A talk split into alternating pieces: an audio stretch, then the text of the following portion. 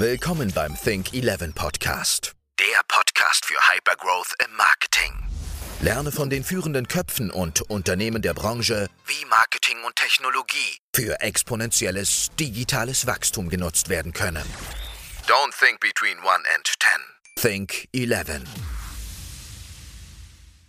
Dir äh, nur beste Grüße nach Essen entsendet aus Osnabrück und ich habe gerade schon bei dir ein bisschen schweres Gerät hinten auch gesehen. Das heißt, du sitzt jetzt äh, auch bei euch im äh, Maschinenraum, wenn man so möchte. Ja, nee, wir haben ja äh, sozusagen unser Office äh, bebildert aus einer Mischung aus Produkten, die es auf unserer Plattform gibt und natürlich auch ab und zu ein Fußballtrikot. Ähm, das ist ja eingangs gesagt worden. Also daher versuchen wir immer so ein bisschen unsere, unsere Kultur auch ähm, im, im Office ähm, darzulegen. Macht ja auch total Sinn. Du Sven, du bist ja jetzt äh, heute live hier drauf. Äh, du hast ja jetzt letztens auch nochmal im linearen TV, würde ich sagen, eine Live-Experience sammeln dürfen und können. Äh, Finde ich ja ganz interessant. Hast du ja auch entsprechend bei ähm, LinkedIn unter anderem äh, sehr aktiv darauf hingewiesen. Was waren denn so deine Top 3 äh, Auswirkungen jetzt, nachdem du im linearen TV auch live gewesen bist? Also hast du danach irgendwie irgendeine Auswirkung äh, spüren dürfen, ähm, die du so vorher vielleicht nicht abschätzen konntest? Wirst du jetzt aktiv auf der Straße angesprochen oder versuchen uns da mal ein bisschen abzuholen? Ungeachtet dessen, dass du dir wahrscheinlich damit einen kleinen eigenen Traum erfüllt hast, was ich dir absolut gönne. Ja, ich glaube, ähm, das, ich glaube, den, den, den Einfluss aufs Geschäft, den sollte man da ähm, nicht überschätzen. Es liegt natürlich auch daran, dass äh, jetzt unser Business zum einen ist es weder spontan getrieben, also Leute, die Gebrauchmaschinen kaufen, äh, da wächst du keine Intention, äh, sondern die muss vorhanden sein. Und zum Zweiten haben wir ja letztendlich mit Fußball direkt nichts zu tun. Also daher ist da jetzt kein Einfluss aufs Geschäft zu sehen. Ich bin ja letztendlich auch nicht unter der Maschinensuchermarke aufgetreten, ähm, sondern das war ein Hobby. Und äh, das Einzige, was man sehen konnte, war, dass äh, TV wirkt noch, denn es gab ausreichend Suchanfragen ähm, auf meinen Namen. Das konnten mir die Kollegen von OMR, die Kollegen von Deutsche Startups bestätigen. Und ähm, das war ganz spannend zu sehen. Und natürlich letztendlich ähm, hat es dann meine Mutter gefreut, mich im Fernsehen zu sehen. Sehr schön. Das heißt, äh, derjenige, der deinen Namen als Brandbegriff bei Google eingebucht hat, konnte dann an dem Tag ein bisschen Traffic generieren und äh, das ist auch, sehr schön. Cool. Sven, wir haben uns ja vor knapp zehn Jahren, ich weiß gar nicht, ob du dich äh, noch daran erinnern kannst, auf dem Rückflug von Dublin, wir waren auf einer Google-Veranstaltung gemeinsam, haben uns auf dem Rückflug von Dublin nach Deutschland auf dem Flug etwas länger unterhalten.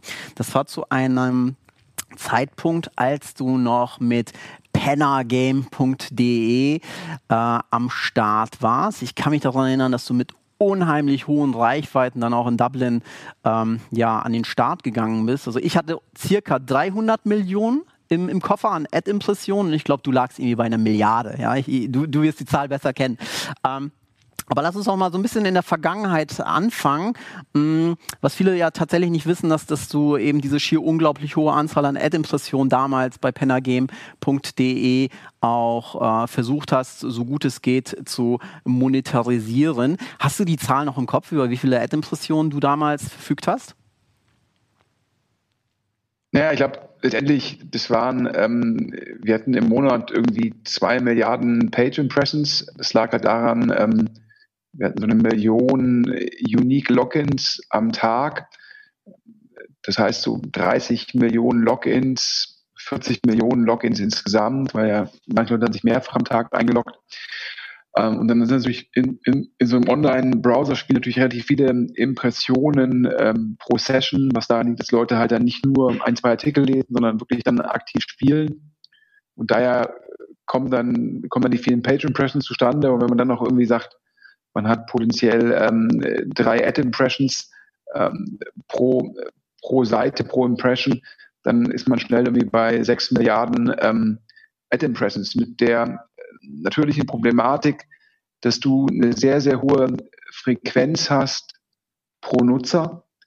Ähm, wenn jetzt jemand sich zweimal am Tag irgendwie einloggt und 60 Mal im Monat und der hat irgendwie 50 Impressions pro, pro Visit, dann reden wir alleine über, ähm, über 3000 Impressions, dann mal Faktor 3, 3 Ad-Impressions sind wir bei 9000 ähm, Ad-Impressions auf einen ähm, Unique-Nutzer und ähm, dann wird es halt sehr schwierig, weil du sehr, sehr viele Kampagnen brauchst.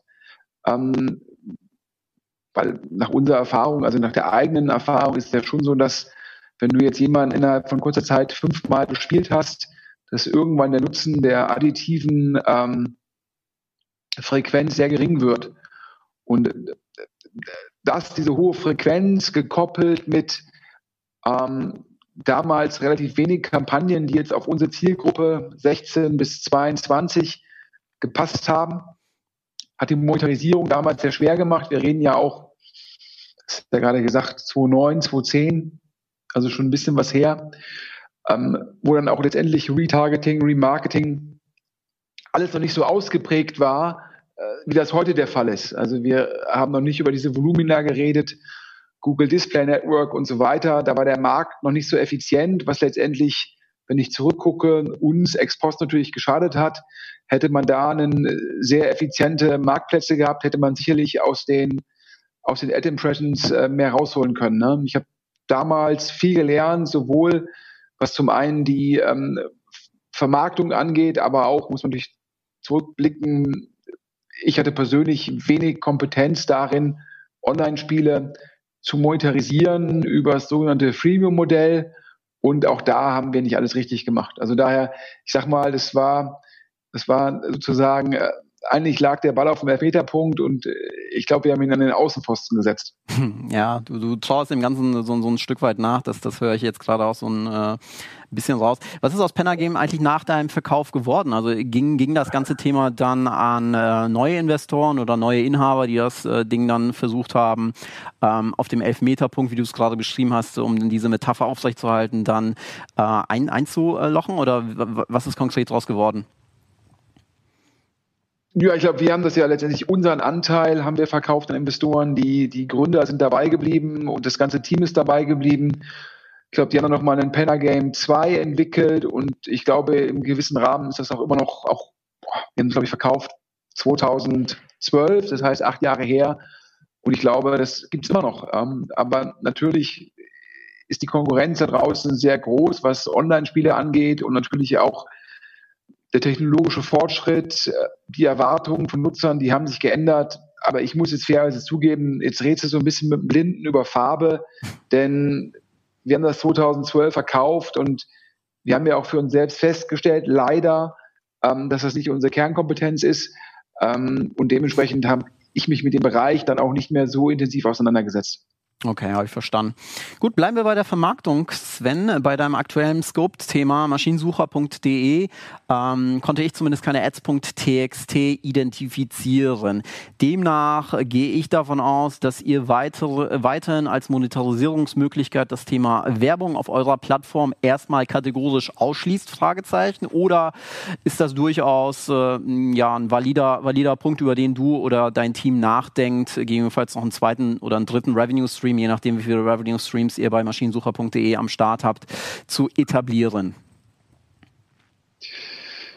Nee, also ich, ich glaube, ähm, es, es war mal ist fast schon irgendwie historisch Google eingebunden. Das haben wir ausgebunden, weil wir zum Schluss sagen, ähm, wir sind eine Destinationsseite und wir müssen gucken, dass wir keine Outklicks über Werbung generieren, ähm, sondern dass die Kunden auf unserer Plattform verweilen, weil je länger sie verweilen, desto höher ist die Wahrscheinlichkeit, dass sie eine Kaufanfrage bei einem unserer Kunden stellen, entweder eine zweite oder eine dritte Kaufanfrage oder vielleicht auch die digitale Kaufanfrage. Und das ist unser Kerngeschäftsmodell. Ich frage mich immer so ein bisschen, wenn ich mir Modelle anschaue, wie zum Beispiel ImmoScout24, die ja letztendlich Displaywerbung eingebunden haben, ähm, ob die nicht eigentlich hingehen könnten und sagen, mit der Fläche auf ihrer Webseite ähm, da kann ich selbst besser monetarisieren, indem ich eigene Produkte bewerbe, indem ich eigene Services pushe. Und das ist so ein bisschen unsere Logik. Wir sagen halt, ähm, die Aufmerksamkeit, die uns der Nutzer schenkt, die wollen wir auf unser Kernprodukt leiten oder halt auf additive Services, die wir einführen. Ähm, wir sehen Werbung bei uns letztendlich nicht als relevante Einnahmequelle. Und daher, wie gesagt, bei Penner war es so ein bisschen, da war Werbung eine relevante Einnahmequelle und wir mussten keine Werbung machen. Ähm, bei Maschinensucher ist es so, Werbung ist keine relevante Einnahmequelle, aber wir machen Werbung, um unsere Plattform weiter zu stärken. Okay. Das heißt, wenn ich jetzt die Hypothese in den Raum, wer äh, Raum werfen würde, ihr habt ja eine signifikante Traffic-Höhe bei maschinensucher.de, wenn man jetzt den verschiedensten Traffic-Analyse-Tools ähm, Glauben schenken darf. Wäre es nicht ein valider Ansatz zu sagen, naja, wir schauen uns an, welche Traffic-Quellen bei uns eben tatsächlich nicht gut konvertieren, über die aber dennoch Traffic reinkommt. Und dort versuchen wir zumindest noch einen zusätzlichen Revenue-Stream aufzubauen über ähm, ja, verkaufte Werbung, weil du hast ja gerade das Thema Immobilien Scout 24 unter anderem genannt, die ja auch Eigenwerbung betreiben könnten, was sie tatsächlich ja auch tun. Also es ist ja nicht nur Fremdwerbung, was dort läuft. Ähm, aber wäre das nicht ein valider Punkt, darüber nachzudenken und eben den Traffic oder die Traffic-Quellen, die nicht so stark ähm, nach hinten heraus bei euch konvertieren, noch zusätzlich mit äh, Werbeeinheiten zu, zu versehen? Oder ähm, liege ich, lieg ich da jetzt mit meiner, mit meiner Annahme völlig falsch? Also ich glaube, klar kann man sich immer fragen, ähm, äh, Traffic, den man letztendlich einkauft, der nicht konvertiert, kann man den dann wieder äh, über monetarisieren, indem man halt ihn dann auf Anzeigen oder ähnliches leitet. Ich glaube, die Frage, die wir uns dann erstellen, sollten wir diesen Traffic weiter einkaufen? Mhm. Also ich glaube, da setzen wir dann äh, eine Stufe vorher an und sagen dann, es lohnt sich für uns nicht, ähm, äh, diesen Traffic überhaupt einzukaufen. Das heißt, aber den Traffic, den wir auf der Webseite haben, den wollen wir auf der Webseite halten und gucken, dass wir ihn dort zugunsten unserer Kunden, also der Verkäufer von Gebrauchtmaschinen, nutzen. Okay, habe ich verstanden. Gucken wir mal auf Truck Scout 24. Da wiederum kann ich eine ads.txt finden. Ähm, das heißt, äh, dort, dort geht ihr dann äh, wiederum den Weg, weil wahrscheinlich dann auch in der Hypothese äh, nochmal eine andere Zielgruppe angesprochen wird. Hier wird dann tatsächlich über Werbung monetarisiert. Noch äh, wird irgendwie jetzt im ähm, Ende November ausgebunden. Okay. Also daher, die haben das Projekt ähm, ähm, Truck Scout 24 ähm, im letzten April haben wir das übernommen und hatten das ja dann entsprechend vorher von der Autoscout ähm, 24 gekauft. Ähm, das heißt, es war eine Akquisition von uns. Ähm, Autoscout und ImmoScout, damals noch eine Firma, hatten sich entschieden, sich auf den B2C-Markt, wo der Endkunde ähm, der Nutzer ist, zu fokussieren. Und wir haben den reinen B2B-Fokus, da hat TruckScout 24 hervorragend gepasst. Wir haben damals die Plattform übernommen mit relativ viel Werbung. Hat ja auch gerade angedeutet, dass da die Scout 24-Gruppe eine andere strategische Ausrichtung hat, haben dann schon ähm, viel Werbung letztendlich äh, rausgenommen und hatten da noch im gewissen Rahmen vertragliche Verpflichtungen, die wir halt natürlich auch honorieren müssen. Und wenn die vertraglichen Verpflichtungen erfüllt sind, ähm, werden dann auch die Display-Ads, die auf Immos, die auf TruckScout 24 eingebunden sind, äh, werden dann auch im Endeffekt äh, rausgenommen. Okay. Das hat bis hierhin doch schon richtig Laune gemacht. Wenn du auch bei der nächsten virtuellen OMKB live mit dabei sein möchtest, kannst du heute 100 Euro auf das Two-Day-Konferenz-Ticket sparen. Du musst nichts weiter tun, als den Voucher OMKB-Friends im Ticketing-Prozess auf unserer Website www.omkb.de einzugeben. Wir würden uns freuen, wenn du mit dabei bist und ich wünsche dir jetzt noch viel Spaß mit dem weiteren Talk mit Sven Schmidt. Ähm, diese Multimarkenstrategie Truck Scout 24 und auch Maschinensucher, Schrägstrich Machine Seeker wird so in der Form aufrechterhalten, weil du gerade gesagt hast, bei Truck Scout äh, werdet ihr jetzt anfangen, äh, die Werbung zu reduzieren. Das, das wird ja nicht nur die einzige Maßnahme sein im, im Rahmen der ähm, Migration, Fragezeichen, oder werden diese Portale von, von euch auch weiterhin strategisch sehr isoliert betrachtet?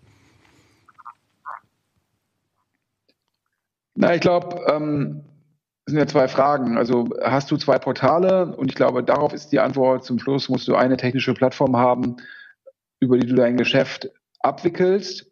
Ähm, ich glaube, das ist äh, ein strategischer Imperativ. Ähm, dann ist die andere Frage, wie trittst du gegenüber den Kunden auf? Ähm, und da treten wir aktuell mit drei Marken auf. Ähm, das Maschinensucher für stehende Maschinen, Truck Scout für Maschinen mit Rädern. Und dann haben wir noch einen Anbieter, der regional sehr stark ist, in Benelux, Werchteugen. Ähm, da stellt sich immer die Frage, äh, da gibt es Vor- und Nachteile einer sogenannten Multimarkenstrategie. Ähm, aktuell überwiegen da für uns die Vorteile. Es hat was damit zu tun, dass Marken natürlich eingeführt sind und teilweise sehr bekannt sind. Und natürlich muss man auch sagen, Truck Scout 24, natürlich die Scout 24 Marke ist natürlich eine Leuchtturmmarke im deutschen Internet. Ähm, die kann man nicht so einfach nachbauen. Und daher werden wir jetzt zumindest auf absehbare Zeit, wir haben auch letztendlich auch da wieder vertragliche Verpflichtungen. Wir haben, wie man sich vorstellen kann, uns gehört es die Marke Truck Scout 24 nicht, sondern es wird über Lizenzverträge abgewickelt. Ähm, Markeninhaber sind dann die beiden Flaggschiffe Immo Scout 24 und Auto Scout 24. Und ähm, auch da gilt es natürlich für uns, natürlich unseren vertraglichen Verpflichtungen nachzukommen. Okay. Da hast du mir quasi schon eine Frage vorweggenommen. Wir haben uns ja vorher, was die Fragen angeht, gar nicht synchronisiert. Äh, wir haben nämlich Truck Scout 24 mal beim DPMA und Europäischen Markenschutz und Rechtsamt geprüft und tatsächlich liegt die Marke oder dieser Markenasset liegt nicht bei euch, sondern weiterhin bei der Autoscout 24 Gruppe und das, das ist so korrekt. Okay. Ja, bin ich jetzt nicht überrascht. Nö, alles, alles gut. Also das wäre jetzt eine Frage gewesen, aber du hast die Frage ja schon mal quasi äh, vorweggenommen. Und das, das wird dann tatsächlich jetzt einfach über Lizenzrechte gelöst. Okay. Gut. Ja, ist ja letztendlich ist das ja typisch, ist das ja eine typische Lösung. Ich glaube, ähm, als die Scout-Gruppe sich da, glaube ich, ursprünglich mal von der Telekom gelöst hat, ähm, da gab es ja auch noch, ähm, als dann die, als sozusagen, das war ja initial dann in der Hand von Private Equity Eigentümern ähm, da gab es ja noch solche Marken wie Friend Scout 24, Finance Scout 24. Und das ist, glaube ich, auch damals alles über Lizenzverträge ähm, entsprechend gelöst worden. Und dann ist ja die Scout 24 Gruppe an die Börse gegangen. Ich glaube, dann waren die halt her über die Marken. Und jetzt ist ja sozusagen die Autoscout 24 ist ja jetzt wiederum verkauft worden an einen Private Equity Player von der Scout 24 Gruppe. Und ich glaube, da gibt es eine Lösung, ähm, dass letztendlich da diese beiden sozusagen Flaggschiffe sich da die Marke teilen, aber alle anderen sind ganz klassische Lizenznehmer. Okay. Gut, bleiben wir so ein bisschen beim, beim Thema ähm, Marken, Lizenzen und sprechen über die ICS, über die Internet äh, Consumer Services. Du hast dort äh, Domains wie, wir haben es auch nochmal geprüft und, und haben einige echt interessante Domains gefunden, Top-Level-Domains. Ähm, generische Top-Level-Domains, landwirt.de, masseur.de, kindergarten.de, restaurant.de, fleischer.de, auftrag.de. Aber man muss ja sagen, schon tolles, cooles Portfolio. Die leiten auch alle weiter auf eure äh, ICS-Seite. Also äh, bin, bin ich überrascht gewesen. Ähm, glaubst du persönlich denn noch an die Power von, von so generischen Domains?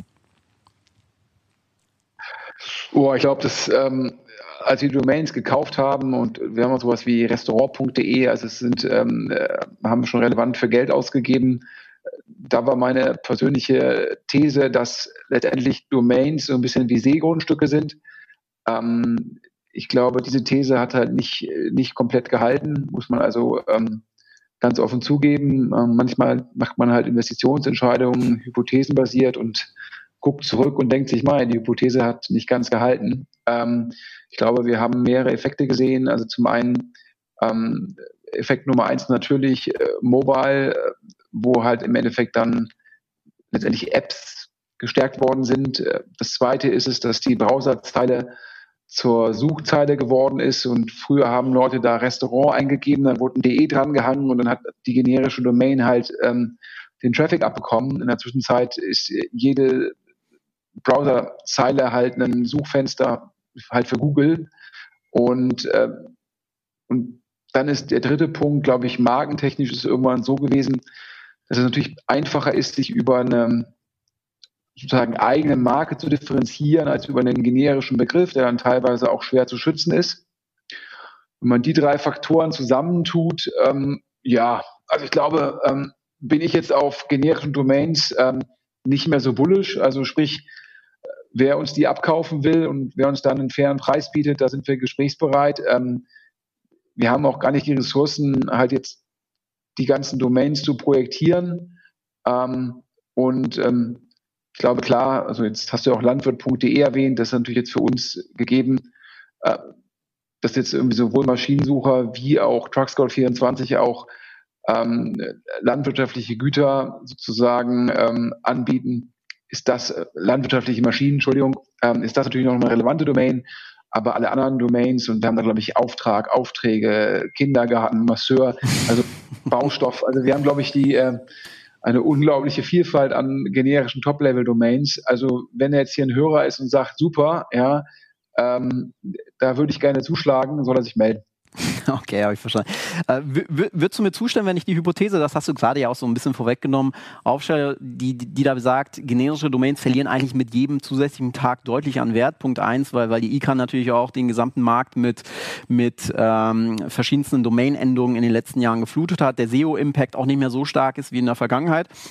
Das heißt, rein theoretisch äh, verliert wahrscheinlich so eine generische Domain durchaus äh, immer weiter an Wert. Und äh, ja, das, das äh, kann dann ja unser Publikum gerne als ähm, ja, Impuls aufnehmen, wenn da jemand irgendwie eine spannende Idee hat, äh, auf kindergarten.de äh, was, was Tolles zur Verfügung zu stellen, dann mag er oder sie dich dann mal aktiv ansprechen.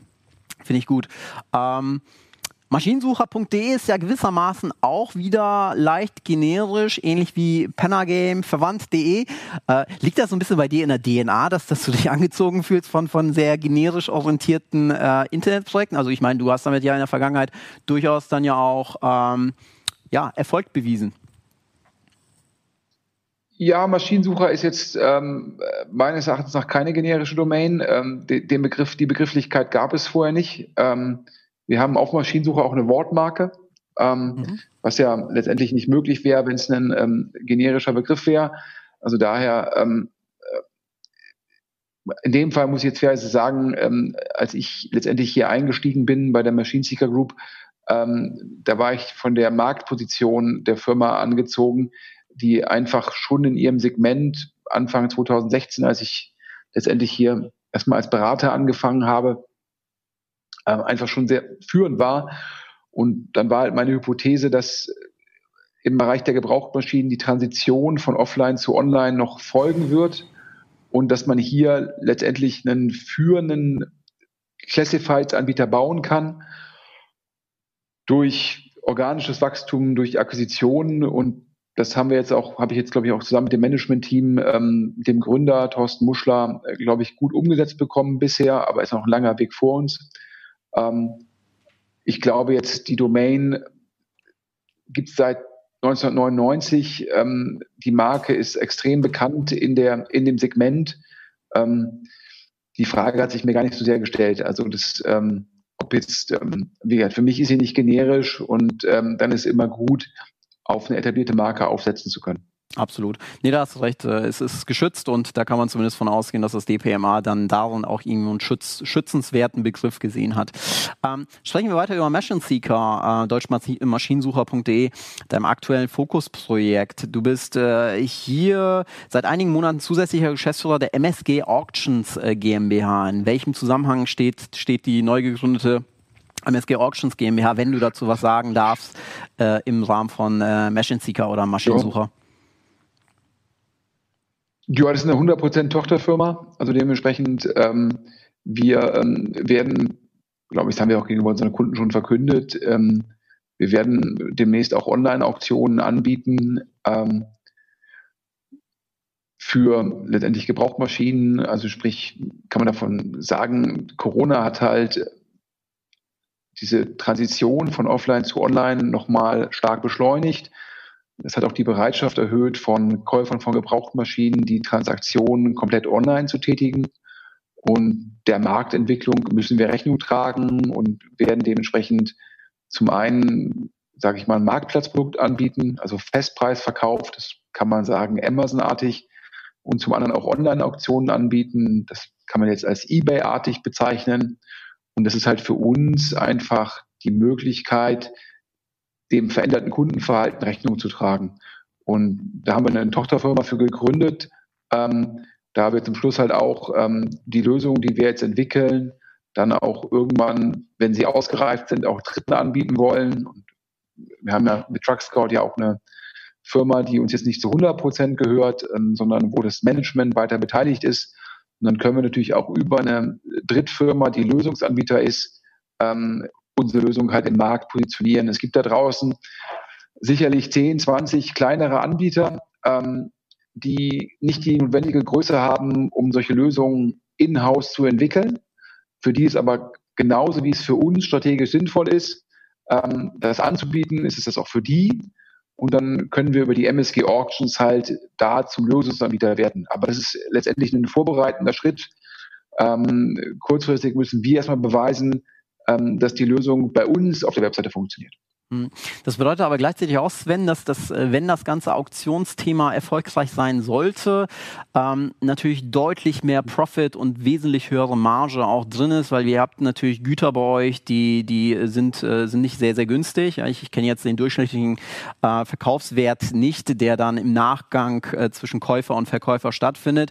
Aber das ist schon, schon euer Ansatz. Also ich habe ja damals auch immer die Hypothese aufgestellt, wenn mobile.de ja den Code knackt, letztendlich an jeder Transaktion Millionen ja prozentual äh, beteiligt zu werden, dann äh, explodiert es natürlich, was, was, was ähm, den Profit angeht oder die Profitabilität angeht. Äh, das ist dann tatsächlich schon euer, euer Ansatz, auch ein Auktionsmodell jetzt ganz aktiv mit in euer Ökosystem zu überführen. Ja, ich glaube, Auktionsmodell, ähm, also man sieht ja, dass Amazon wesentlich erfolgreicher ist als eBay. Es liegt halt daran, dass ähm, bei den Gütern, wo eine hohe Transparenz über den Preis herrscht, eine Auktion nur zusätzliche Friktion in den Kaufprozess bringt. Ja, wenn du jetzt irgendwie einen Samsung-Fernseher kaufen willst, da weißt du über Idealo, der beste Preis ist 599 Euro. Ähm, und dann ist eine Versteigerung mit einem Mindestpreis von 500 Euro, aber die dauert sieben Tage und du musst dich da irgendwie involvieren und so weiter das macht für so ein liquides Produkt wie einen Samsung-Fernseher eigentlich keinen Sinn. Und das ist ja letztendlich auch dadurch, das treibt halt Amazon, die halt normal Festpreisverkauf machen über den Marktplatz. Wo, wo wenn, wenn dann eine Auktion stattfindet, ist es eher die Auktion unter den Händlern untereinander. Wer bietet die Mischung aus bester Bewertung und besten Preis an? Mhm. Ähm, im Bereich der Gebrauchtmaschinen ist es so, dass ähm, manche Maschinen, da gibt es eine sehr, sehr hohe Unsicherheit über den Marktpreis, weil oftmals diese Angebote sehr einzigartig sind. Entweder äh, weil es von der Maschine eh nur eine geringe Stückzahl gibt oder weil es eine Maschine ist, die halt irgendwie elf, zwölf Jahre alt ist und dafür ist der Markt sehr eng. Ähm, und dann sind da Auktionen halt ähm, der, das richtige Vorgehen, um den, um den fairen Marktpreis zu ermitteln. Und um an deine Analogie anzuschließen zu Mobile, ja, genauso wie Mobile haben wir die Verkäufer und wir haben die Käufer und ähm, glauben, wie gesagt, jetzt, dass Corona das Ganze beschleunigt. Ähm, auch in unserem Segment gibt es natürlich viele, viele Offline-Auktionen. Also und da setzen wir halt jetzt an und gucken, ähm, dass wir das halt online abbilden. Und wenn das gelingt, ja, es muss einem auch gelingen. Also auch Mobile tritt ja mit einem Produkt gegen wer kauft dein Auto an. Trotzdem äh, sieht man immer wieder, wenn's, wenn dein Kerngeschäft Classifieds ist wie bei uns und Mobile, ist es jetzt organisatorisch nicht so einfach zu sagen, ich werde jetzt Auktionshaus, Marktplatz oder ähnliches. Ist auch eine Frage, wie bekomme ich das dann unternehmerisch in der Kultur verankert, ja, weil um jetzt mal das Beispiel Mobile zu nehmen, klarer Marktführer im Bereich ähm, PKWs, Classified. Aber wenn Sie jetzt sagen, wir treten jetzt mit einem Produkt gegen wer kauft ein Auto an, dann sind Sie halt nicht Marktführer, sondern sind Sie Herausforderer. Und es ist natürlich kulturell was ganz was anderes, Herausforderer zu sein als Marktführer. Und Mobile versucht das umzusetzen, ja, und wir stehen ja jetzt im Endeffekt vor der gleichen Herausforderung. Und da muss man mal abwarten, ähm, wie gut es das gelingt. Also ich sage immer, ähm, wenn uns jetzt Leute im Kerngeschäft angreifen, sage ich immer, wir haben die Erfahrung, wir haben die Netzwerk, Netzwerkeffekte, wir haben die Marke. Aber umgekehrt muss man natürlich auch sagen, wenn wir jetzt ein Produkt anbieten, ja, wo es natürlich auch, es gibt ja E-Commerce-Seiten, die letztendlich wie ein Marktplatz agieren, indem sie für verschiedene Großhändler einen Frontend darstellen. Es gibt natürlich auch Aktionshäuser. Und da sind wir jetzt wieder Herausforderer. Und ähm, da müssen wir einfach mal gucken, wie gut uns das klingt. Mhm. Okay, aber du sagst, die Ressourcenallokation geht jetzt erstmal aktuell zugunsten eures Kerngeschäftes und mit Blick nach vorne bereitet ihr euch aber entsprechend auch auf das ähm, Auktionsgeschehen vor und äh, ja, das, das werden wir natürlich weiter beobachten. Ähm, Sven, jetzt, jetzt, wenn man so, so ein bisschen die Presse liest, ihr macht ja auch gute Pressearbeit äh, über maschinensucher.de, ähm, ist ab und an auch mal die Rede von, von dem größten B2B-Maschinenhändler weltweit. Äh, da hatte ich mal jetzt eine Frage. Wer, wer, ist denn jetzt eigentlich größer? Weil in der Vergangenheit wurde mal als Vorbild deines Co-Geschäftsführers ähm, die, die Richie Bros, äh, Bros genannt, äh, RB Auction. Ähm, mhm. Wer ist denn jetzt eigentlich bigger so in dem äh, Spiel? Sind, sind das die RB Auction äh, Guys oder seid ihr das? Ah, also ich glaube, ähm, also generell muss man natürlich da die Geschäftsmodelle differenzieren. Äh, wir sind aktuell ein reiner Classifieds-Anbieter, ein Listing-Anbieter. Ähm, und da sind wir äh, primär in Europa aktiv. Ja, in Europa klarer, klarer Marktführer. Ähm, in den USA gibt es jetzt letztendlich keinen vergleichbaren Anbieter.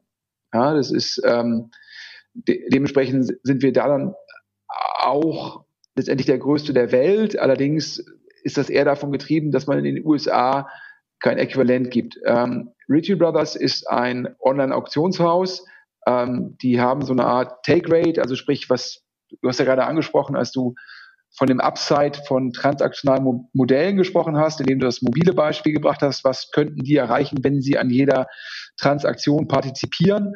Ähm, und Ritchie Brothers hat so eine Take Rate, also von 13 Prozent. Das heißt, die, der GMV, der über deren Plattform fließt, geht zu 13 Prozent, äh, behält Ritchie Brothers ein. Ähm, und das ist ja im Classified-Bereich viel, viel geringer. Das heißt, Ritchie Brothers, auch nochmal jetzt durch Corona, äh, profitiert, indem sie vieles digital abwickeln. Vorher Ritchie Brothers sehr, sehr stark offline unterwegs, indem sie da in den ganzen USA letztendlich Offline-Auktionen durchführen und denen teilweise dann auch wirklich das, die physische Lokation gehört. Also daher aber, ähm, ja, also GMV, Innenumsatz im Online-Auktionsmarkt da gibt es in den USA Ritchie Brothers, da gibt es ähm, hier in Europa einen Roll-up von einem Family Office und einem PE getrieben. Ähm, das ist so ein niederländisches sozusagen Auktionshaus online. Das, unser direkter Konkurrent im Rahmen dieses Konsortiums ist die Firma Trostweig. Ähm, dann gibt es auch nochmal in Düsseldorf eine Firma mit dem Namen Surplex, die Auktionen machen. Also daher ähm, im Auktionsmarkt gibt es da relevant große Firmen, ähm, wie gesagt, die Aussage von uns hat sich immer auf Classified Gebrauchtmaschinen bezogen. Okay, gut. Jetzt, jetzt äh, switchen wir mal so ein bisschen äh, den Themenkomplex. Ähm, du warst ja lange Zeit, was Social Media angeht, zumindest in meiner subjektiven Wahrnehmung, ziemlich stark im U-Boot-Modus. Ich glaube, U-Boot-Modus trifft es vielleicht auch ganz gut. Ähm, das hat sich ja jetzt seit einer gewissen Weile verändert. Du bist Marketingbotschafter für, für Maschinensucher, äh, nutzt die Plattform, vor allem LinkedIn, um äh, ja, an, an äh, potenzielle neue Kandidaten im Rahmen des Recruitings ranzukommen. Äh, du nutzt die Plattform aber auch so, so ein Stück weit, um das gesamte Thema Fußball-Sponsoring äh, aktiv auch zu positionieren was auch gut funktioniert. Also das Ganze kommt ja dann ja auch in, in äh, verschiedenen Pressequellen an und ploppt überall auf. Ähm, Du bist ja bekanntlich ein sehr, sehr Zahlen, Daten, Fakten orientierter Typ. Also sehr, sehr rational, so, so wie wir dich jetzt auch in den letzten Jahren wahrgenommen haben, egal ob beim UMR, ETC, ähm, dafür schätzen und lieben dich dann ja auch die Zuhörer. Bist du denn happy mit deiner Reichweite, wenn du so ein bisschen Zahlen, Daten, Fakten mal äh, dem, dem Kosten-Nutzen-Verhältnis gegenüberstellst? Ja, du allokierst ja auch sehr viel Zeit. Ich gehe davon aus, dass du deine Accounts jetzt nicht abgegeben hast, sondern die tatsächlich selber noch pflegst. Äh, gehe ich zumindest von aus, weil man das von der Tonalität her, finde ich, ähm, sehr gut auch auf dich äh, ja, reflektieren kann. Bist happy mit deiner Reichweite, mit deinem Netzwerk und haben sich darüber Opportunities für dich ergeben, die du vorher so nicht auf der Agenda gehabt hast? Und äh, wenn du die Frage beantwortet hast, würde ich mich freuen, wenn du sagst, rückwirkend betrachtet, bist du zu spät in dieses Social Game eingestiegen? Boah, viele, viele Fragen. Ich äh, fange mal von vorne an. Ja, ich bin jetzt ja weder auf Twitter noch auf Instagram noch auf Sing, ähm, war halt irgendwie bis, glaube ich, Juni, Juli nicht auf LinkedIn. Ähm, ich habe mich da komplett rausgehalten. Das ist sicherlich äh, auch eine Frage des Alters. Ich bin irgendwie 46, äh, ist auch immer eine Frage, inwieweit lenkt ein Social Media ab. Ähm, aber letztendlich musste ich auch akzeptieren, dass äh, wir leben in einem neuen Zeitalter. Ja, ähm, das fällt einem dann manchmal sozusagen ähm, schwer, äh, sich dazu adaptieren. Aber wir leben in der Aufmerksamkeitsökonomie. Und dann habe ich mich halt entschlossen, ähm, eine Plattform zu bedienen. Ähm, habe mich dann für LinkedIn entschieden, äh, sicherlich auch dadurch getrieben, dass es, ähm, dass ich mir gedacht habe, ähm, das ist dann für mich sozusagen vielleicht mit die, ähm, die am besten passende Plattform. Habe dann gesagt, auf die fokussiere ich mich dann. Ähm, es ist immer die Frage, ex post, äh, hat sich das gelohnt, lohnt sich das? Ich glaube, ähm, in der Anfangsphase ist es, glaube ich, immer ein Investment, äh, insbesondere von Zeit ähm, in die Zukunft. Also ich glaube, bis man dann eine Reichweite aufgebaut hat und bis man damit die Reichweite halt letztendlich produktiv bekommt, das dauert halt. Also ich glaube, es äh, da du hast ja gerade gesagt oder vermutet, ich bediene meinen LinkedIn-Account selbst. Also sprich, das schon dann ähm, eine zeitliche Investition, gegeben Opportunitätskosten. Ähm, zum Thema Reichweite, ähm, ich bin, also es ist doch relativ nicht so einfach, ähm, da Follower aufzubauen. Also sprich, da hätte ich mir gedacht, dass das schneller geht. Ähm, ich glaube, ich bin jetzt irgendwie bei guten 6000 und ich glaube, ich hätte immer mal jemandem gesagt, mein Ziel wäre es irgendwie am Jahresende bei 30 zu sein. Ähm, das ist, glaube ich, sehr, sehr, sehr, sehr unwahrscheinlich. Ähm, was aber ganz gut klappt, sind die Posts, denn äh, da habe ich meistens eine höhere Reichweite als meine Follower. Also sprich, ähm, die Posts als solche funktionieren sehr gut. Ähm, und ich spiele natürlich bei LinkedIn genauso wie mit dem DS Insider Podcast eine relativ enge Zielgruppe. Ähm, also die jetzt so ein bisschen in, in unserer, ich sage das mal, in unserer Tech-Blase ist. Ähm, was natürlich schon ganz gut ist, um Themen zu kommunizieren. Ich glaube jetzt für ähm, Recruiting und wir suchen da ja gute Leute am Standort Essen. Ja, ich glaube, äh, Sync 11 hat ja auch jetzt Standorte, die jetzt nicht so gewöhnlich sind. Also nicht jetzt Berlin und München. Das heißt, ihr steht ja wahrscheinlich teilweise vor den gleichen Herausforderungen wie ich. Wie findet man halt in, in Nicht-Clustern Leute mit relevanter Erfahrung? Ja, und wenn man, das war so ein bisschen die Idee dahinter, diese Leute über LinkedIn zu identifizieren. Ähm, ich glaube, da gab es jetzt schon ein paar spannende Bewerbungen. Ähm, und sicherlich hilft es halt auch generell, wenn man sich Employer Branding macht, da LinkedIn zu bespielen. Und daher würde ich jetzt sagen, glaube ich, ist das aktuell schon ein positiver ROI? Würde ich wahrscheinlich sagen, nein. Aber glaube ich, dass die Basis, dass man das immer zurückbezahlt bekommt, ich glaube, dafür besteht schon die Möglichkeit. Und um deine anschließende Frage einzugehen, ja, ich glaube schon, das hätte man äh, durchaus früher machen können. Ne? Ich habe ja letztendlich bis Ende 2015 gar nichts gemacht. Ich habe den OMR-Podcast angefangen. Dann habe ich irgendwann additiv den äh, DS Insider Podcast gemacht, glaube ich, seit Q2 2018. Und jetzt halt LinkedIn. Ähm, ich glaube, wo es wahrscheinlich zurückkommt und auch jetzt schon zurückkommt, sind halt ähm, ja die Möglichkeiten, was jetzt irgendwie äh, PR-Themen angeht, sind natürlich auch Möglichkeiten, ähm, auf Konferenzen zu sprechen, weil die wahrgenommene Relevanz eine andere ist. Und da muss man gucken, wie zahlt das halt dann in die Marke Maschinensuche ein. Ähm, ja, ähm, mhm. Ich glaube, wenn du mich im Jahr noch mal fragst, kann ich das vielleicht noch ein bisschen konkreter fassen. Okay, dann, dann hast du wahrscheinlich einfach auch ein bisschen mehr Datenvalidität. Wie stark ist denn aktuell euer Pain im, im Bereich Recruiting? Ähm, ich ich glaube, in Essen äh, werdet ihr genauso wie wir hier in Osnabrück einen großen Pain-Faktor haben im Bereich Informatiker, nehme ich an. Ist es, deckungsgleich? Ja, es gibt ja letztendlich ähm, die Ruhr-Uni Bochum, die ist jetzt in Informatik schon sehr solide. Die Universität Duisburg-Essen ist jetzt nicht so stark in dem Segment. Ähm, nun gibt es natürlich auch schon in Bochum viele Firmen, die mit der Uni sehr eng verknüpft sind und dann natürlich versucht, sozusagen die Informatiker schon vor dem Abschluss abzugreifen. Ähm, klar, ich glaube, wir würden uns freuen, wenn jetzt hier am Standort Essen ähm, es noch mehr Informatikabsolventen geben würde. Zum Schluss, das habe ich auch letzte Woche im OMR-Podcast gesagt, ja, ich glaube, Software will eat the world. Da sind wir uns, glaube ich, alle, die in der Tech-Branche sind, einig, dass die Relevanz von Software noch weiter zunehmen wird. Und zum Schluss äh, braucht es halt schon Informatiker, ja, um, um gute Software zu entwickeln. Und daher, ja, ich glaube, wir suchen seit ein, zwei Jahren einen Top-iOS-Entwickler. Wir suchen dauerhaft Full-Stack-Entwickler. Und äh, ab und zu gelingt es uns halt, äh, gute Leute von der Ruhr-Uni Bochum zu bekommen und die dann sozusagen, die bei uns dann direkt anfangen.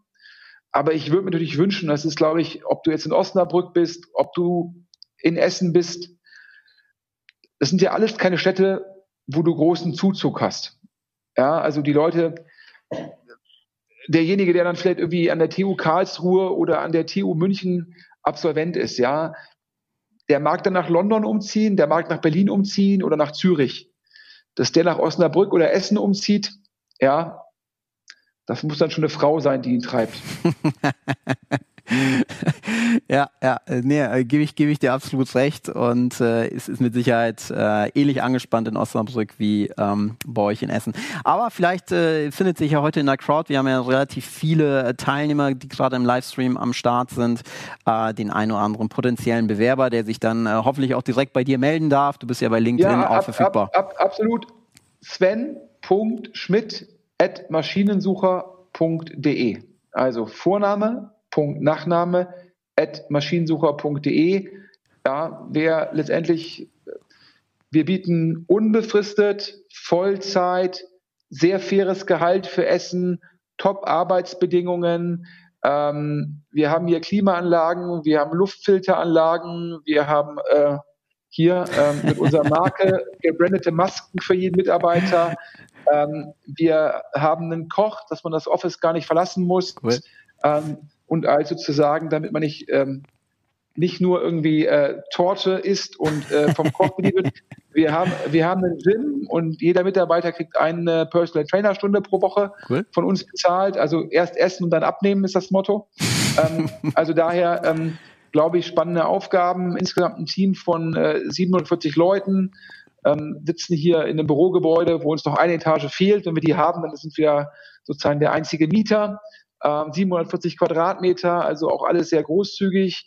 Also dementsprechend, wie gesagt, Top-Leute, ähm, die unternehmerisch aktiv sind, aber natürlich auch vor allem Softwareentwickler, bitte an sven.schmidt.maschinensucher.de und wer Interesse am ICS-Domain-Portfolio hat, kann die E-Mail-Adresse auch nutzen. Gleichzeitig auch nutzen. Sehr gut. Ja, wunderbar. Da hoffen wir doch mal, dass der ein oder andere sich äh, bei euch ähm, bewirbt. Und man darf natürlich auch äh, durchaus sagen, dass der oder diejenige, die es dann zu euch schafft, ja auch ein äh, zumindest regelmäßiges Sparring mit dir genießen darf. Das heißt, da ist ja auch das Thema Weiterbildung und Coaching, glaube ich, ein ganz, ganz wichtiger, essentieller Bestandteil. Und ich glaube, da funktionierst du auch nach außen hin, was die äh, Strahlstärke angeht, für maschinensucher.de Podcast.de. Mit Sicherheit äh, mit einem sehr, sehr guten ROI. Personal Trainer hast du gerade angesprochen. Hast du auch einen? Sorry? Hast du auch einen Personal Trainer? Ob ich Ja. Also ich könnte das auch nutzen, aber ich äh, sozusagen äh, schone meine Knochen noch. Aber ah. wenn, je mehr Torte ich hier von euch esse, äh, desto mehr muss ich aufholen. okay, alles cool. Muss ich um, schon ähm. sagen, also ich glaube ja, also äh, das ist, ähm, das ist, nehme ich mir mal jedes Jahr vor, ja, dass ich äh, le letztendlich äh, irgendwann äh, halb so gut aussehe wie Philipp Westermeier, ja, der ja irgendwie, äh, glaube ich, sein, äh, sein Körperfett in Gramm misst, ja. ja. Ähm, aber ähm, man kann nicht überall vorne sein. Das, das, das ist so. Ein Tod muss man sterben. Äh, Sven, wir haben später Alex äh, von, von Spriker im Interview. Der hat ja bekanntlich äh, Frank Thelen für seine Excite-Konferenz als Speaker gewinnen können im letzten Kassenzone-Interview ähm, hat er ja etwas genervt gewirkt, würde ich sagen, als, als, als dein Name gefallen ist. Ähm, bezieht aber Position und verweist auf die subjektive falsche Allokation deiner Energie und etwaiger fehlender Investments. Ähm, Also ich will jetzt gar nicht hier nochmal ähm, äh, ja, Öl ins Feuer gießen, aber bist, bist du beim Thema Frank Thelen eigentlich eher ideologisch getrieben oder verfolgst du durch die Polarisierung gegenüber Frank, der ja auch sehr stark in den Medien äh, steht, ähm, ja, auch ein gewisses Marketingziel. Äh, also meine Hypothese wäre, du bist ein smarter Typ, natürlich verfolgst du damit auch ein gewisses Ziel. Ungeachtet dessen, dass es vorher natürlich auch irgendwo äh, ja ein kleines Tänzchen gegeben hat, aber das liegt ja auch schon wieder ein bisschen äh, zurück. Also ich habe mein Problem mit Frank Thelen ist es sind zwei Dinge. Das eine ist, der Mann ist nicht transparent. Ähm, der äußert sich zur GAFA-Regulierung, die meines Erachtens für die Zukunft von Europa extrem wichtig ist ohne dabei bekannt zu geben, dass er unter anderem von Amazon bezahlt wird. Ähm, das ist meines Erachtens äh, mangelnde Transparenz. Ähm, der hatte, wir hatten einen gemeinsamen Auftritt in der großen Elbphilharmonie, ist auch schon ein bisschen was her. Ich glaube, boah, zwei Jahre ist es her. Und da hat er mir im Vorfeld gesagt, wenn ich seine Sponsoren nennen soll, dann bitte Amazon. Ähm, danach hat er es irgendwie letztendlich ähm, nie wieder transparent gemacht. Ähm, der ist auf der K5-Konferenz ähm, aufgetreten, äh, meines Wissens auch von Amazon bezahlt damals ähm, und hat das nie transparent gemacht. Und du kannst nicht dich zu politischen Themen äußern, ohne bekannt zu geben, äh, von wem du eigentlich bezahlt wirst. Ähm, das ist das eine Thema, äh, was mich stört. Und das andere Thema ist es, dass er ähm, mit den gescheiterten Portfoliofirmen ähm, immer Crowdfunding macht und äh, letztendlich Portfoliofirmen, die er nicht mehr finanzieren will, die seine Mitinvestoren nicht finanzieren wollen, die kein VC äh, finanzieren will, die schickt er halt mit seiner Marke sozusagen ähm, an den sogenannten, der Anglizismus ist Retail-Investor, der deutsche Ausdruck wäre Kleinanleger. Ähm, und der folgt dann halt sozusagen der bekannten, aus dem Fernsehen bekannten Persönlichkeit. Und ähm, das finde ich persönlich schade, und das führt meines Erachtens übrigens auch zum Gegenteil, ähm, dass wir in Deutschland da Offenheit gewinnen, wenn halt solche Sachen, die da dann in den Kleinanlegern vorgeführt werden, durch Adverselektion leiden. Und das sind die beiden Themen, ähm, an denen ich im Endeffekt Anschluss habe. Ähm, der Umgang mit Kleinanlegern, das finde ich einfach total problematisch, wenn dann irgendeine Putzfrau den im Fernsehen sieht und dann auf dessen Empfehlung hin letztendlich irgendwas kauft, äh, was nie was werden kann. Und das sind so die beiden Punkte. Ähm, ansonsten ähm, letztendlich ist der Frank Thelen eine erfolgreiche Medienpersönlichkeit. Ähm, wie tief dann immer die Aussagen sind, ähm, das mögen dann andere beurteilen. Aber das sind die beiden Punkte, die mich stören. Ja, und das sollte ja auch noch mal dann im Rahmen von Neufund sollten ja wieder Kleinanleger letztendlich, ich würde äh, sagen, ähm, äh, ja, zumindest irgendwie ähm, mit falschen Versprechungen meines Erachtens angelockt werden. Und da hat dann die BaFin ja auch gehandelt, ja. Und ähm, das ist ja ein Thema, wo ich auch medial äh, dagegen angeredet habe, soweit es mir überhaupt möglich ist. Und ich glaube, da kann ich sagen, dass ich hoffentlich viele Kleinanleger vor einem relevanten Schaden bewahrt habe. Mhm, okay. Das heißt, du sagst auf der einen Seite das Thema Transparenz, Amazon und äh, das, das Thema Trust und Vertrauen vor allem in Richtung der Kleinanleger. Habt ihr einen Dialog zusammen? Habt ihr noch einen Dialog miteinander oder äh, sprecht ihr tatsächlich gar nicht mehr? Also du meinst jetzt, ob ich jetzt mit dem Frank Thelen mich austausche? Nee, ich glaube. Äh, Vielleicht habt ihr ja irgendwie per, per, per Handy, schickt ihr euch eine, vereinzelt Nachrichten hin und her, also äh, Funkstille?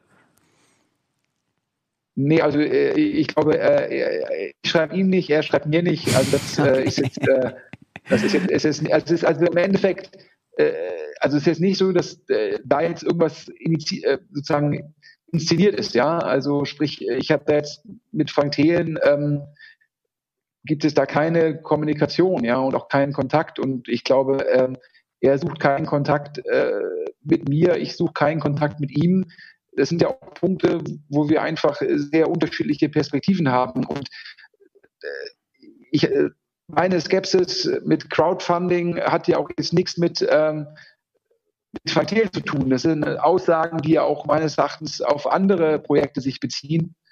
Und ähm, ich glaube, wenn jetzt der Frank Thelen sich, also per se sich von Amazon bezahlen lassen, das ist sein gutes Recht, ja ähm, ist auch sein gutes Recht, für Auftritte viel Geld zu nehmen. Das ist total legitim. So monetarisiert er seine eigene Marke. Ich habe immer nur ein Problem, wenn er sich dann politisch äußert und das dabei nicht transparent macht. Also ich glaube, man sollte Interessenskonflikte offenlegen, damit dann eingeschätzt werden kann, ähm, aus welcher Perspektive argumentiert wird. Mhm. Habe ich verstanden, ist ein valider Punkt. Äh, Butter bei der Fische, wie man so schön sagt. Du ähm, als Hamburger kennst das mit Sicherheit. Wenn wir euch beide zu einem Interview bekommen würden, wärst du dabei? Du meinst zu einem gemeinsamen Interview mit Frank Thelen? so ist ja, ich es. glaube, ich bin da nicht der, ich bin da, glaube ich, nicht der Engpass. okay, okay. Gehen wir so weiter. Alright, ähm, wir haben jetzt noch zehn Minuten. Wir haben auch, glaube ich, die eine oder andere Frage aus dem Publikum, deswegen sputen wir uns mal hier. Ähm, Gerne. Eine, eine Frage haben wir tatsächlich noch. Also bei der Zielgruppenanalyse von maschinensucher.de ist uns aufgefallen, dass ihr eine relativ hohe Schnittmenge in der Zielgruppe habt mit äh, FSK 18. Äh, Plattformen wie rotlicht.de und, und noch einige weitere Domains, äh, dessen Namen schon äh, etwas Fremdscham bei mir auslösen. Ähm, ist ja per se kein verwerfliches Thema. Ähm, aber sehen wir bald auch äh, Ads von euch auf Traffic Junkie und äh, Co. Oder seid ihr da, was, was äh, Advertising angeht, äh, relativ straight? Wir haben auch gesehen, dass, dass ihr ähm, sehr überschaubar viel, viel Advertising betreibt. Das folgt ja auch so ein Stück weit deinem Wunsch, dich weniger abhängig zu machen von äh, Google, Amazon, Facebook, etc. Ähm, äh, auch, auch, da bin ich jetzt wieder überrascht. Also wir letztendlich machen Werbung über die üblichen Verdächtigen, also äh, Google, äh, Bing, Schrägstrich Microsoft, äh, Facebook, Criteo. Ähm, mhm. Criteo. Ähm, und ich glaube jetzt, das ist jetzt hier eine Fachkonferenz und ich glaube, jeder Zuhörer weiß halt, äh, zum Schluss buchst du über Criteo und äh, über das Google Display Netzwerk Sachen ein, äh, wo die dann immer so erscheinen. Ähm, boah, das kannst du ja immer nur im gewissen Rahmen kontrollieren. Klar, guckst du dir halt an, wenn du aus einer Quelle unglaublich viel Visits hast, guckst du dir an, wie konvertieren die und wenn die nicht gut konvertieren, dann äh, machst du vielleicht die dann auf die Blacklist. Ähm, mhm. Aber ich, ähm, ich, ich korrigiere das nochmal, Sven. Also es ist nicht so, dass ihr dort einbucht, sondern es ist einfach nur so, dass es eine Zielgruppenüberschneidung gibt. Da kann, da kann Maschinensucher ja erstmal gar nichts für. Ja, ja? aber ich, also, glaub, ich, glaube, ich glaube, die Zielgruppenüberschneidung ähm, woher kommt die? Ich glaube, das liegt halt primär daran, dass wahrscheinlich teilweise auf, ähm, auf irgendwelchen ähm, äh, mobilen Apps äh, irgendwelche Banner von uns liegen, äh, die halt zu Force Klicks führen. Verstehe. Ja, das, mhm. das ist immer so meine These. Ähm, und dass dann auf den gleichen Apps teilweise auch dann diese Anbieter letztendlich beworben werden und äh, das dann aus Versehen halt, es passiert ja selbst, wenn ich irgendwie auf meinem Handy surfe ab und zu, dass halt, ich will eigentlich auf, zurückdrücken, aber dann drücke ich aus Versehen irgendwie auf, ähm, auf den Banner, der da liegt und dann komme ich irgendwie kurzzeitig dahin. Ne? Das ist natürlich, das ist natürlich Traffic, den du nicht haben willst. Also ähm, wir versuchen alles, um Forced Click Traffic ähm, nicht ähm, nicht zu haben, weil der der bounced halt, der konvertiert nicht, das ist auch unabhängig vom Klickpreis. Äh, das macht überhaupt gar keinen Sinn. Aber wenn du halt über die Netzwerke einkaufst, äh, das dann immer alles 100% nachzuhalten, ähm, Mai, du guckst dir halt immer nur an, wenn da mal eine Traffic-Quelle zu relevant wird, dann schaltest du die aus. Aber ich glaube, das ist das, was das treibt. Ansonsten ähm, ist es ja schon einfach so, dass wir jetzt ähm, im Kern ähm, eine Zielgruppe haben, die jetzt bei uns schon lange dabei ist und die halt Gebrauchtmaschinen kauft. Und ich würde ja sagen, klar, der Gebrauchtmaschinenkäufer, der ist natürlich primär männlich, das bringt die Industrie so mit sich. Ähm, wahrscheinlich auch so ein bisschen älter als der Internetdurchschnitt. Ähm, auch das ist dadurch getrieben, dass wir jetzt so am Ende der ersten Generation sind äh, in dem Bereich ähm, und die Wachablösung gerade stattfindet, ähm, wo dann Händler sozusagen an die zweite Generation übergeben. Ähm, aber ansonsten äh, sind wir sehr, sehr segmentfokussiert. Ich glaube, den additiven Traffic, den man einkauft, über halt Google Display Network, Criteo, das, ja, das ist immer eine Milchkalkulation. Klar, klar. du saßt ja auch mal auf der anderen Seite, auf der Publisher-Seite, von daher kennst du ja die Mechanismen, äh, wie sowas dann äh, auch durchaus durchgehen kann. So, jetzt haben wir noch zwei äh, Fragen aus dem Publikum von, von dem ähm, Maurice, der fragt, äh, woran ist das Sponsoring beim MSV Duisburg gescheitert? Ähm, da wollten wir Namensgeber des Stadions werden.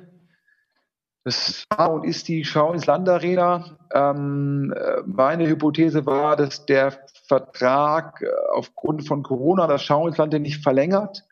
Ähm, Schau ins Land hat den verlängert. Ähm, ich habe dabei, glaube ich, von außen unterschätzt, dass die Verbundenheit zwischen dem Sponsor und dem Verein und ähm, letztendlich ähm, hat dieser langjährige Sponsor, der auch am Stadion beteiligt ist, wo, glaube ich, auch die Gesellschafter im Verein mal im Präsidium aktiv waren, der hat sich entschlossen, erstmal zu verlängern und dass der Verein dann natürlich sagt, klar, wenn mein langjähriger Partner, der mit mir zusammenarbeiten will, ist das für uns Prio Null. Das ist 100 Prozent nachvollziehbar.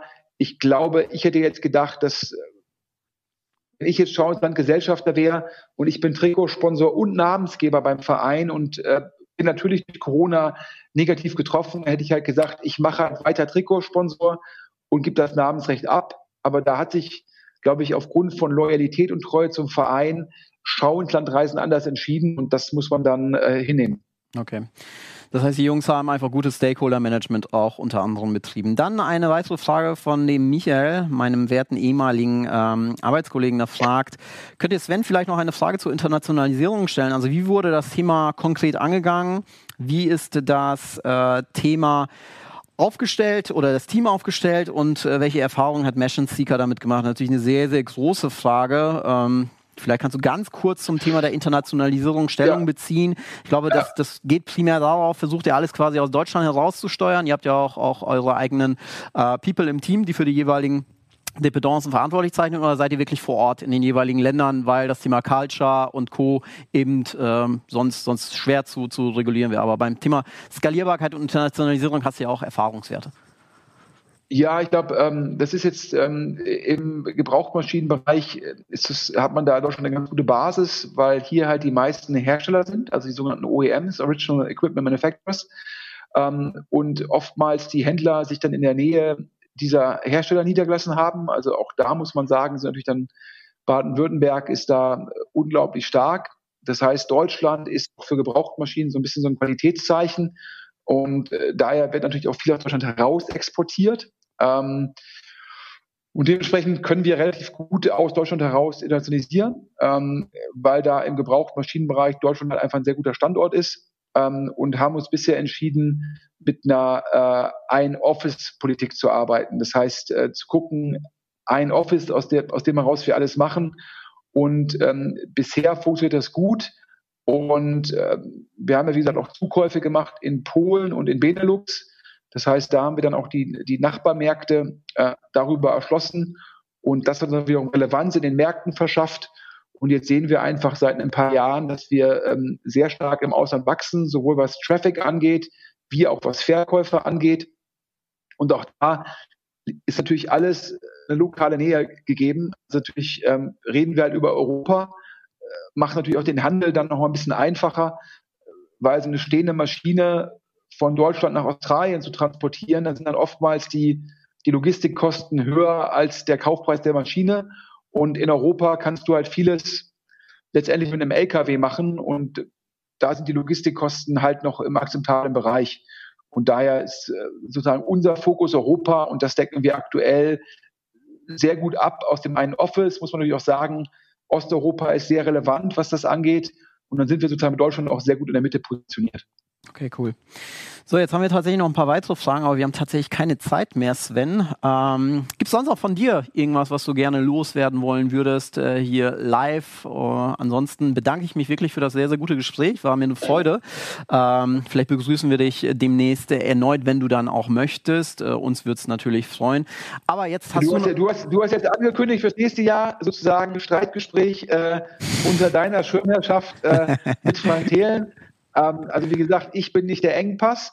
Ähm, du kannst ja mal gucken, ob du es auf die Beine bekommst. Falls ja, würde ich sagen, äh, wenn du das kriegst, äh, im nächsten Schritt äh, macht noch Frieden im Mittleren Osten. Ja, und wenn das dann geklappt hat, kümmerst du dich sozusagen um Nordkorea. ähm, also, äh, also, Schöner Vergleich, absolut, okay. Ja, wir, wir, wir nehmen die Challenge also auf. Ich auf jeden Fall noch ich wünsche euch auf jeden Fall noch ein super gutes Rest-Event und ich glaube ja, ähm, auch hier Ähm, ich finde das super, dass ihr es auch digital durchgezogen habt. Ähm, ich glaube, jeder Eventbetreiber ist natürlich von Corona unglaublich hart getroffen, ähm, was die Monetarisierung angeht. Also daher äh, mein Respekt, dass ihr da weiter Gas gibt und natürlich irgendwie ähm, äh, toi toi toi und ähm, euer unternehmerisches Handeln, das ist einfach ähm, spitze und drücke euch die Daumen, dass dafür euer anderes Geschäft wahrscheinlich durch diese Digitalisierungswelle ähm, weiter äh, gut wächst und gedeiht und ihr so wahrscheinlich jetzt hier diesen wahrscheinlich leichte Delle in der Monetarisierung eures Events gut auffangen könnt. Aber ähm, finde ich super, was ihr an die Community zurückgebt und äh, großen Glückwunsch da von meiner Seite. Vielen Dank für die Blumen, äh, Sven, das wissen wir absolut zu schätzen. Das war Think 11, der Podcast für Hypergrowth im Marketing. Wir hoffen, dass du einiges lernen konntest und wertvolle Insights mitgenommen hast, die dir für dein Business helfen. Danke fürs Zuhören und bis zum nächsten Mal. Don't think between 1 and 10. Think 11.